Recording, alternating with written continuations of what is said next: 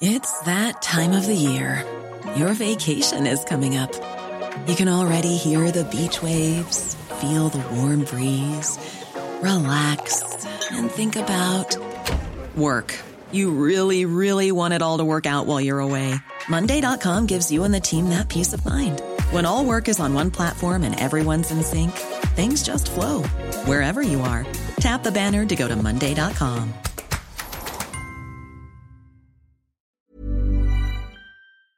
Me da mucho gusto recibir a cuatro diputadas de la actual legislatura y que hayan aceptado venir a esta cabina.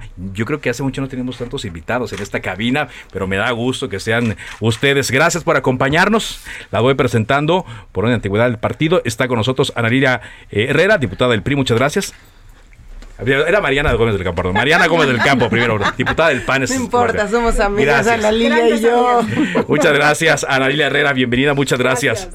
Gabriela Soy, diputada del Partido de la Revolución Democrática. muchas gracias, Gabriela. y a Mirza Flores, vicecoordinadora del Grupo Parlamentario del Partido Movimiento Ciudadano. Bienvenidas. Gracias, como Carlos. digo, Muchas gracias. Pues eh, es, es un gusto, es un gusto que estén aquí y ojalá y podamos eh, repetir continuamente esta, esta mesa, porque le decía yo, sí se ha avanzado en algunas cosas, hay, hay, hay, temas en los cuales debemos reconocer a todas las fuerzas políticas que eh, han tenido consensos a pesar de las eh, propias inercias y la propia ideología de los partidos, pero también hay pendientes. Empezando por esto, eh, Mariana, ¿qué, ¿Qué destacarías de lo que se ha avanzado hasta el día de hoy?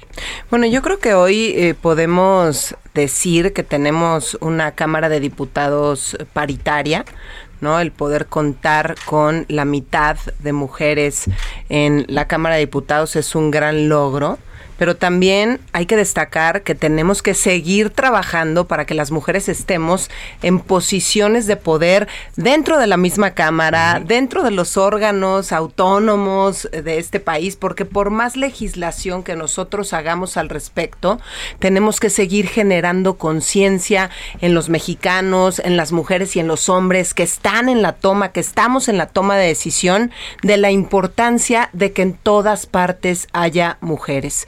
Un tema que quiero señalar es el tema del presupuesto. Tenemos que seguir dando la batalla en Cámara de Diputados para que verdaderamente haya presupuesto para las mujeres. Uh -huh. Porque de nada sirve hablar de tantos programas como estancias infantiles, refugios para mujeres que sufren violencia, que todos los días estemos lamentándonos de los 11 feminicidios al día, cuando a la hora del presupuesto hay un partido político que es Morena y sus aliados, deciden quitarles el presupuesto. Entonces terminan siendo políticas públicas que no están beneficiando a la gente, sino uh -huh. todo lo contrario, están afectando a las mujeres mexicanas. Entonces, es curioso que por un lado tengamos la legislatura de la paridad y por otro lado ha sido la legislatura que más ha dejado solas a las mujeres mexicanas. Porque a la hora de que tú le quitas a una mujer la posibilidad de tener una estancia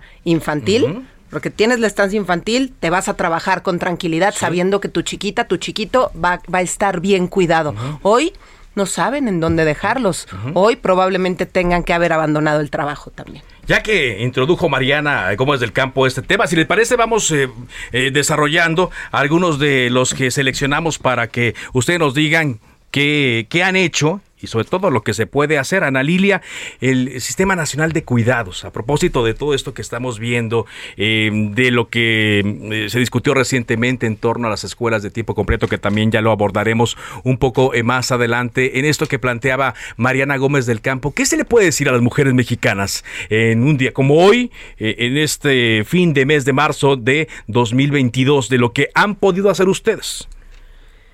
Pues poco. Mira, yo quiero subrayar lo que ha dicho Mariana. Somos la, la, segunda legislatura de la paridad. ¿Qué ha pasado? Que la presencia de las mujeres no significa congruencia. Si solo las mujeres de la pasada legislatura y solo las mujeres de esta legislatura nos hubiéramos unido para defender programas como el de escuela de, de tiempo completo, uh -huh. hubiéramos necesitado un voto más de un hombre para mantenerlo. O sea, solo las mujeres. Solo por las la, mujeres. Por el, el, número que hay. ¿Qué ha pasado? Uh -huh que las mujeres que conforman la mayoría, Morena, PT, Partido Verde, pues obedecen de forma sumisa o yo no sé si las amenazan, pero obedecen lo que dicta el gobierno federal con una visión claramente machista, el Sistema Nacional de Cuidados. Aprobaron esta reforma constitucional que en el discurso parecería un pasito para adelante, pero que claramente en su articulado establece que no habrá un peso adicional para implementar un sistema nacional de cuidados y este sistema nacional de cuidados va a operar con lo que hay. Pero si lo que haya desaparecido, adiós estancias infantiles, adiós escuelas de tiempo completo. El anexo 13, que es el anexo para la igualdad, se ha convertido en un cajón donde el gobierno federal quitó recursos para mujeres emprendedoras, quitó recursos para todos los tipos de cáncer que nos dan a las mujeres, quitó recursos para los refugios contra la violencia y resulta que ahora es un cajón para guardar programas como Jóvenes Construyendo el Futuro, como Sembrando Vida, que ni siquiera están realizados con una perspectiva de género. Entonces, eh, digamos que hubo ahí este desequilibrio y lo están padeciendo ahora eh, muchas de, las mujeres. En este, en ese tenor, Analila, lo que mencionabas, si se hubieran unido los de Morena, ¿consideras que están incluso trabajando o algunas de ellas traicionando hasta su propia eh, ideología o, los ideales que la llevaron a pedir el voto con tal de seguir estas instrucciones? Claramente. Hay compañeras de la mayoría que incluso han presentado iniciativas posteriores a la desaparición que ellas votaron sobre estancias infantiles, por ejemplo, sobre escuelas de tiempo completo. Hoy Morena se desgarra las vestiduras diciendo que van a exigir que regresen las escuelas de tiempo completo. Yo diría, ¿cómo? Le quitaron ya el presupuesto. Ese programa en 2018 tenía más de 12.400 millones de pesos. En 2020 lo dejaron en alrededor de 5.000, pero además ahora hay que compartir ese recurso con infraestructura educativa y con escuelas de tiempo completo. Bueno, pues no, definitivamente no, no, no alcanza. Gabriela, ¿cuál es la postura desde su grupo parlamentario y, la experiencia que han tenido? ¿Qué les dicen? Cuando platican con mujeres, ustedes van también seguido a foros, van a pláticas, hablan con sus electoras, ¿qué les dicen?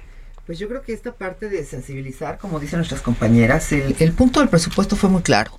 El punto del presupuesto donde no se le movió una sola coma, que era el presupuesto de un solo hombre, y que verdaderamente nosotros metimos casi 200, este, cinco días de trabajo en puras reservas, en hablarles a nuestras compañeras y decirles, no te va a alcanzar para este programa, vas a quedar fuera de esta circunstancia. En el caso que me corresponde, que yo presido la Comisión de Atención a Grupos Vulnerables, fue muy claro porque tenemos compañeras eh, que por sus hijos están allí trabajando y votaron a favor de este presupuesto, donde quedaban fuera totalmente de las circunstancias de la protección de sus hijos. De la misma manera votaron a favor eh, eh, que todas las, pues todas las instancias ciudadanas no apoyaran a, estas, a estas condiciones y a la hora que se cierra el presupuesto, a la hora que se ve esta realidad, pues llegan y me tocan la puerta y me dicen, compañera, necesitamos recursos porque ahora sí ya tengo el, terreno que me dieron, ya tengo la casa. Y mi pregunta es, ¿con qué recursos si tú, Curul, con este número votaste en contra de que a ti se te dieran los recursos para la protección de tus hijos o para el programa específico de salvaguarda a grupos vulnerables o específicamente para que estos grupos ciudadanos te apoyaran, como ha sido todo esto? Entonces, aquí es la pregunta cabe. Yo no sé si tienen esta consigna, yo no sé si hay una realidad clara de lo que se está haciendo ahí, porque como dice también nuestra compañera Prista, que es clarísimo, ¿no?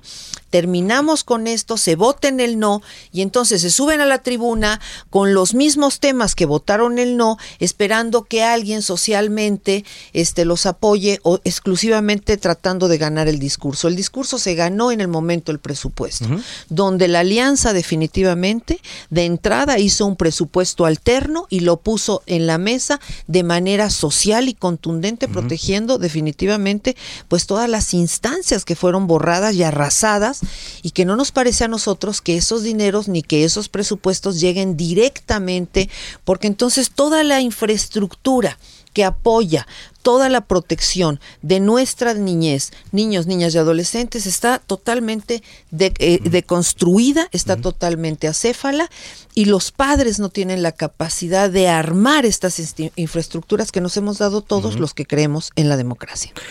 Gracias, eh, gracias Gabriela. Mirza, Mirza Flores, un tema de dinero, por supuesto, y es eh, lo que lo hemos visto a lo largo de la legislatura, siempre genera discusiones, pero quizá como ahora eh, las visiones muy, muy distintas, polarizadas. cómo trabajar entre ustedes para poder llevar a un punto de equilibrio que no se está logrando, por cierto.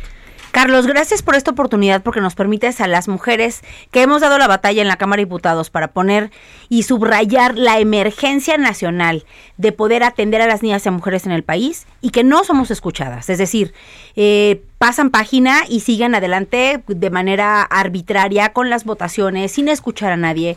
No, no escuchan a nadie, eh, solamente a su presidente de la República. Es la gran tragedia, yo así lo veo, que en la legislatura de la, de la paridad, que en la primera legislatura que históricamente las mujeres somos mayoría en la Cámara de Diputados, lo que vemos son mujeres en el poder sin poder.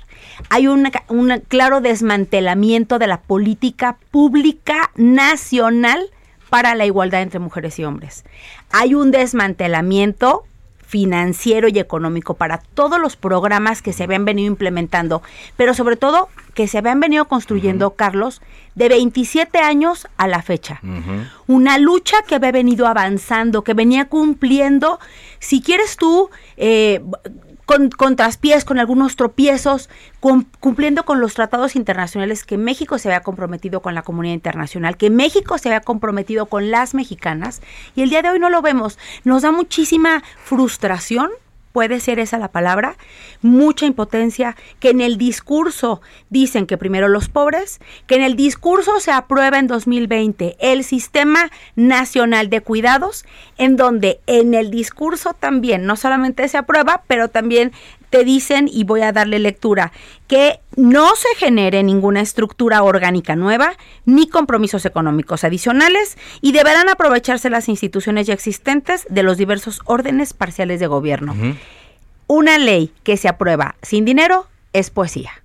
Exacto. Avanzamos en cámara de origen, en esta mesa especial aquí en nuestra cabina central, eh, desde la Ciudad de México, con varias eh, diputadas, varias legisladoras que traen muy muy presente la agenda legislativa de género. Durante el corte comercial eh, hablábamos de, estos temas que socialmente son los más apremiantes.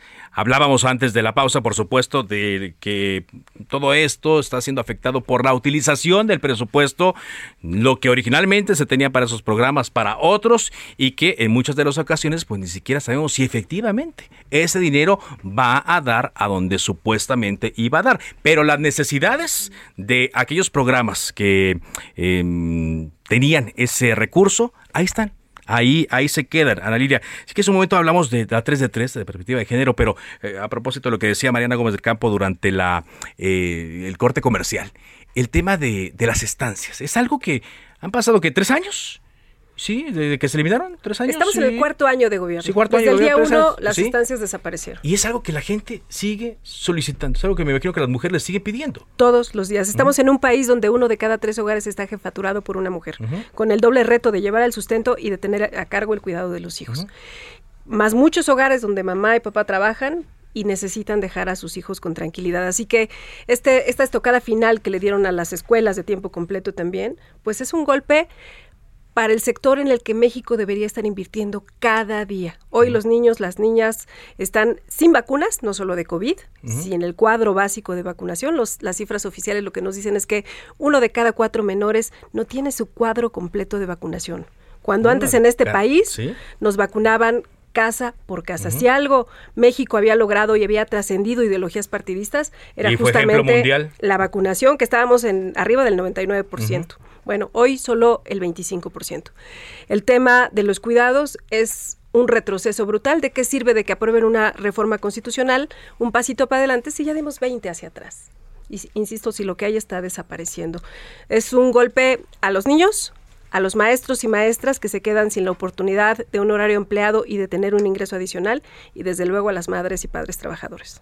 Y sin embargo, eh, Mariana, Mariana Gómez del Campo, eh, a pesar de que lo escuchamos eh, previo a la discusión del presupuesto para este año, se pretendía que algún dinero se rescatara para las estancias, pues no, no se logró. Y como lo decía yo, el pendiente ahí, ahí continúa. ¿Qué se puede hacer a estas alturas? Mira, la verdad es que, Carlos, me encantaría decirte que las mujeres que estamos aquí podemos hacer muchísimas cosas, pero no nos dan los votos porque necesitan eh, Morena y sus aliados, Morena, Partido Verde y PT, necesitan de una mayoría simple para votar el presupuesto.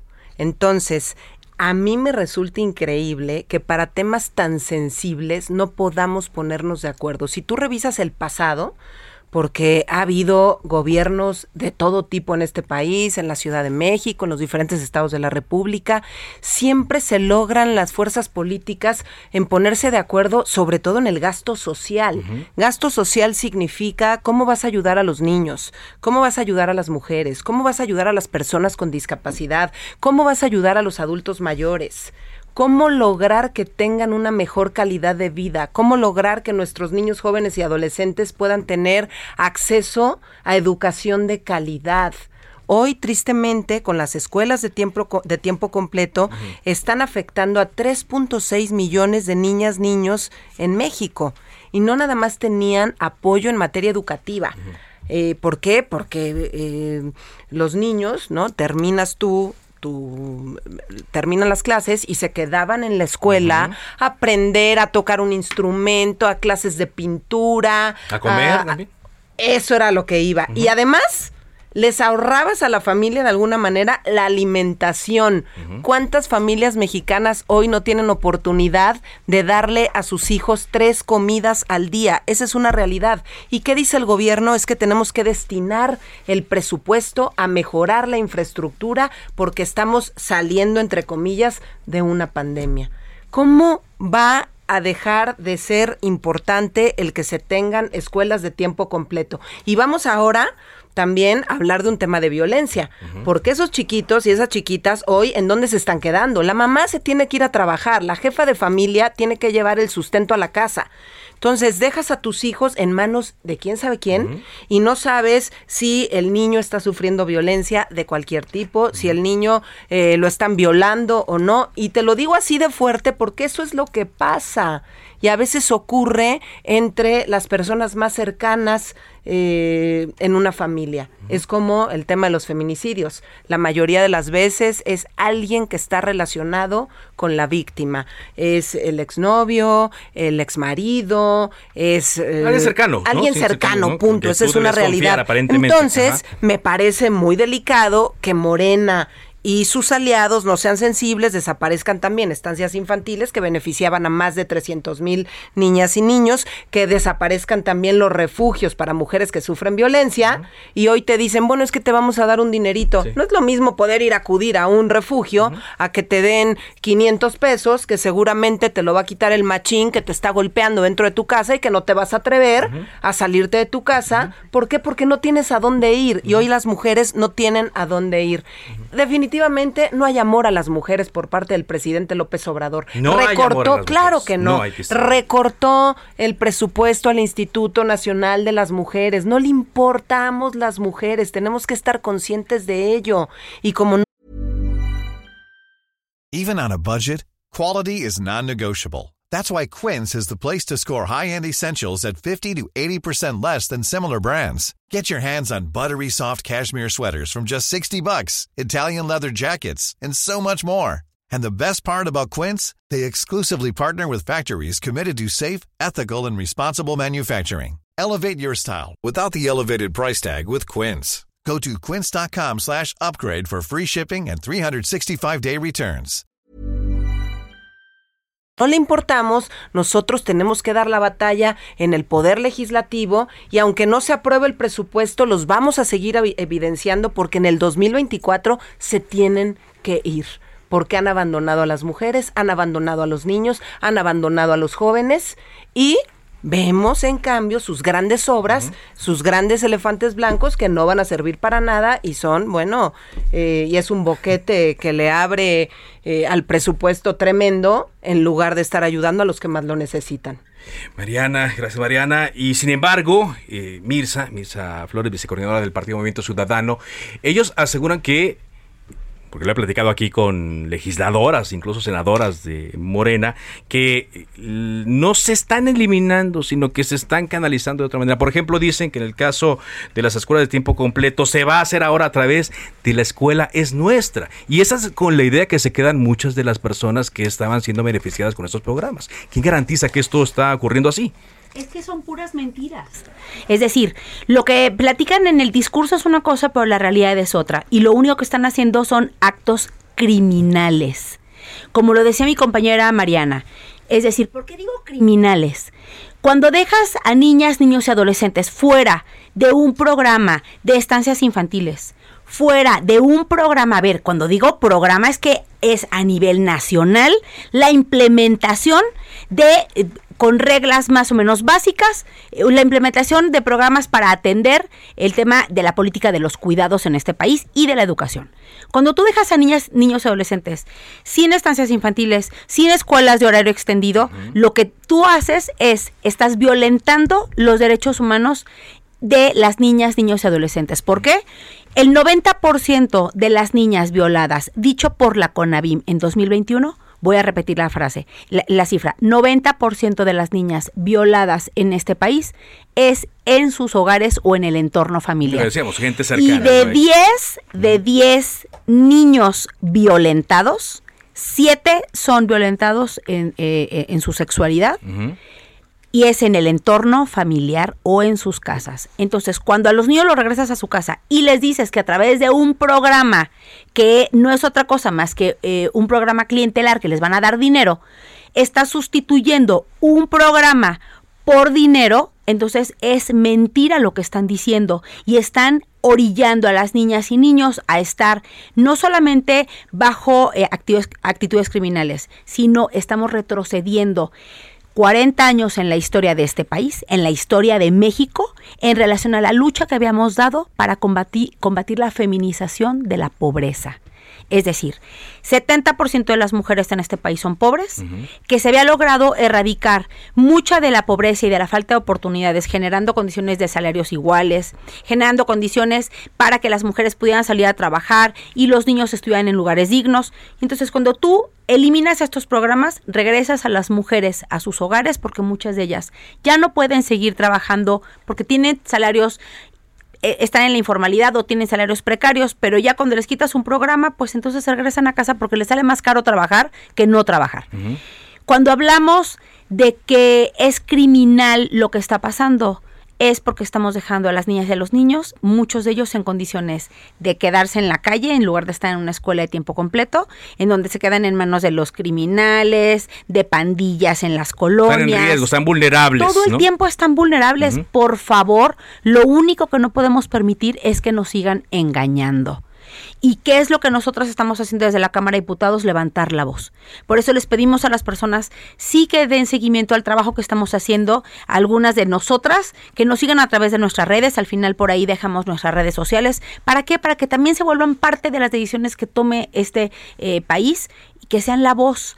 Nos frustra muchísimo darnos cuenta, por ejemplo, eh, en, en principio Esteban Moctezuma Barragán, que era el secretario de Educación Pública, él defendía las escuelas de horario extendido. Él llega con un diagnóstico a la Secretaría diciendo cómo tenemos que apoyar y por qué se tiene que destinar recursos. ¿Y, qué pasó? Y llega Delfina y desaparece el programa.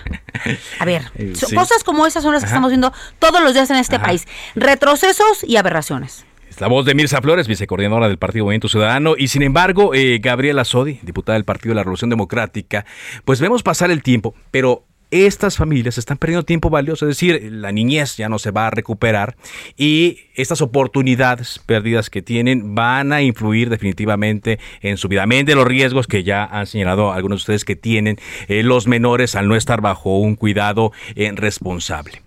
¿Cómo se le explica eso a una mujer que lo padece y sobre todo que está esperando una solución? Dice, bueno, ¿qué puedo hacer para que esto que ustedes están señalando en esta mesa no ocurra? Pues o mejore. Yo creo que este gobierno eh, que tiene esta idea paternal, que ya habíamos salido de estas instancias, ya habíamos salido de estas, de estos esquemas, pues de alguna manera está ofertando una vez más esto. Y la verdad es que nosotros eh, nos estamos dedicando a, en las escuelas de tiempo completo que ya están detectadas en la zona, por lo pronto en la Ciudad de México, ya estamos abriendo nosotros los procesos de amparo. Y estos procesos de amparo, hoy entregamos los primeros y lo vamos a hacer con todo el grupo de la Alianza, porque vamos a ir a integrar esta esta posibilidad de que los padres se amparen. No podemos ampararnos en, en, un grupo, sino tiene que ser personal y nos estamos dando la tarea de, de uno por uno. De uno por uno levantar a los padres este, sobre estos amparos.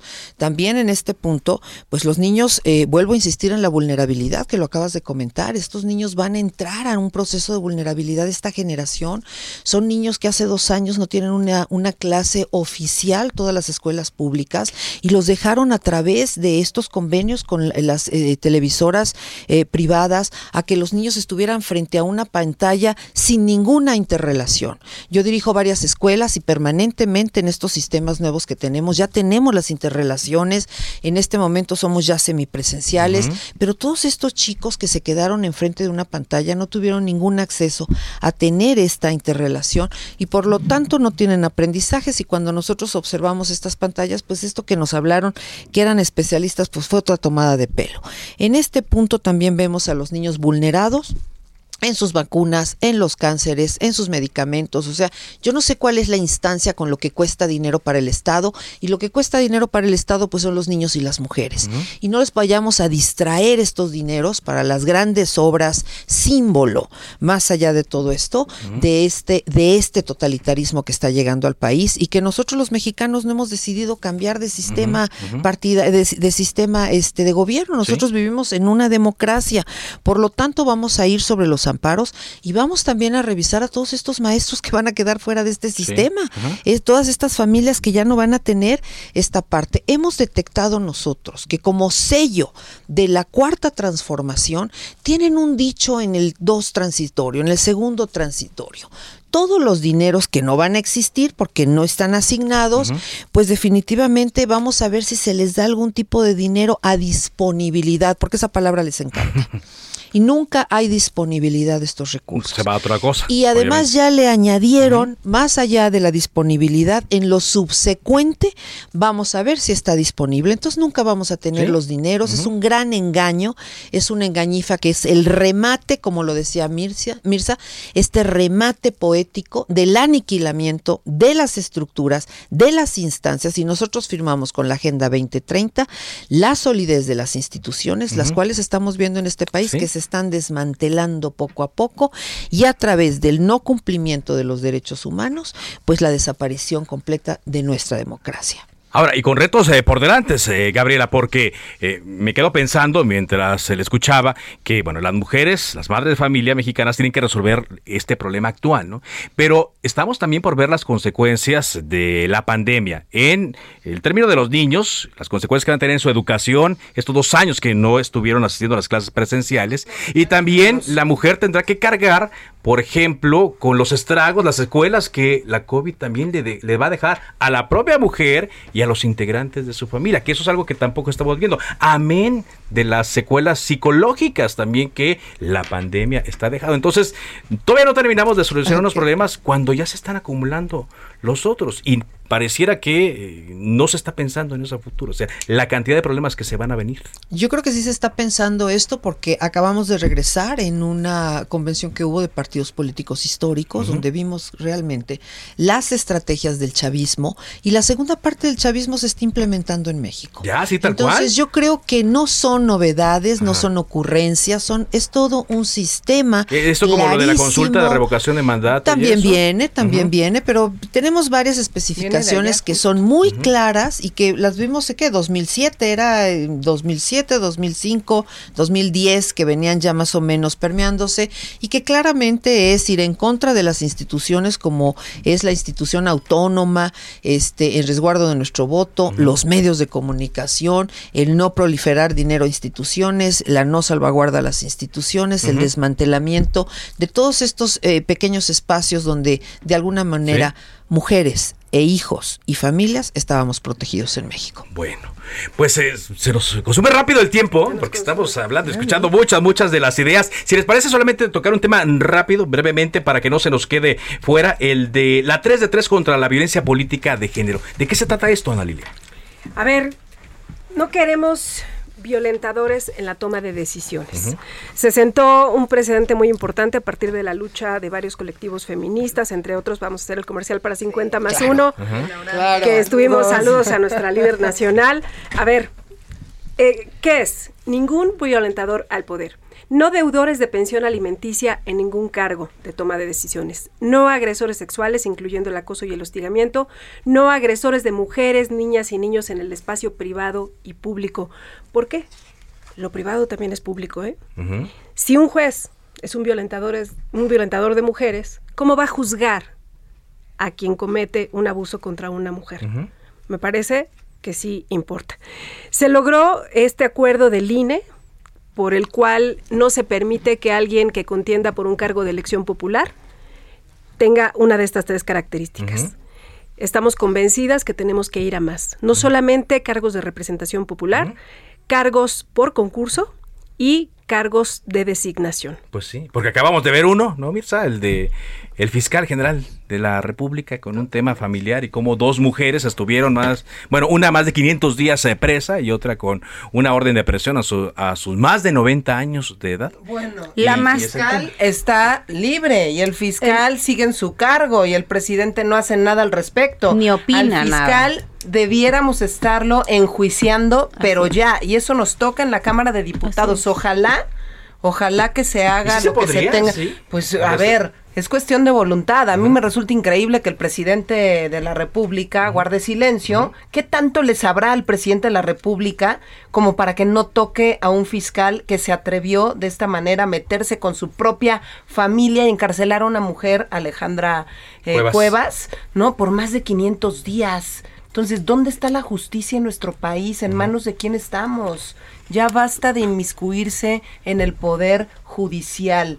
Por eso existe en México la división de poderes, ejecutivo, legislativo y judicial. Por eso es tan importante la educación, para que desde niños comprendan que hay división de poderes. Si el presidente de la República no entiende de esto, quiere apoderarse de todo. Bueno, déjale una pregunta a Mirza Flores Mariana a propósito de eso. ¿Tienen aliados de los diputados? los integrantes de esta legislatura hombres para poder sacar adelante esta agenda? Es muy complicada esa alianza eh, o, digamos esa solidaridad porque las mujeres tenemos mucha claridad de lo que queremos erradicar, que es la violencia en todas las esferas de la vida de las mujeres. Es decir, queremos erradicar la violencia política en razón de género, sí, pero tenemos que comenzar erradicándola desde el origen dentro de los hogares, en los espacios públicos, en, los espacios eh, privados, en el sector público.